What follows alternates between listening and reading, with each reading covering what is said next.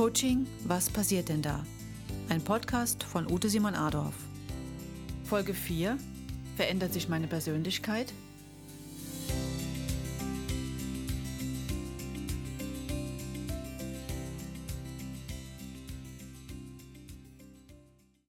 In der heutigen Folge geht es um die Frage, verändert sich meine Persönlichkeit?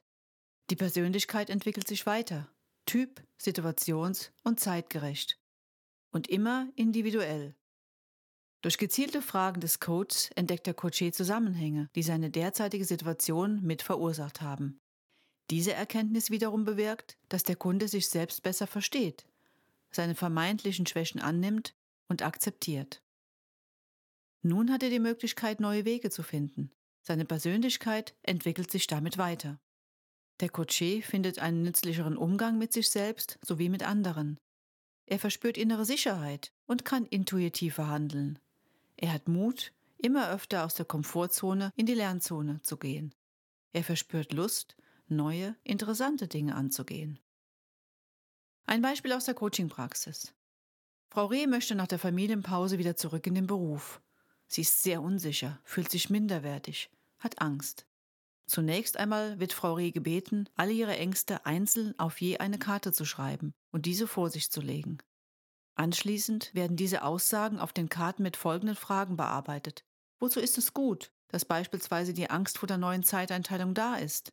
Wovor schützt mich diese Angst? Was genau ist zu beachten, damit diese Angst nicht überhand nimmt? Frau Reh kommt der Gedanke, dass es für sie sinnvoll ist, nicht direkt in die Vollen zu springen, sondern Schritt für Schritt loszugehen. So, dass sie und alle Beteiligten es verarbeiten können. Mit diesen Fragemustern werden alle Karten bearbeitet. Es gibt viele neue Erkenntnisse für Frau Reh.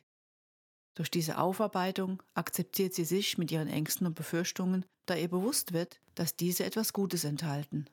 Durch diese Akzeptanz erlangt Frau Reh wieder ihre innere Sicherheit. Sie merkt, wie wichtig ihr der Wiedereinstieg ist und weiß nun, was sie zu tun hat, damit er gelingen kann. In den nachfolgenden Sitzungen erfolgen dann noch eine Werte- und eine Ressourcenarbeit.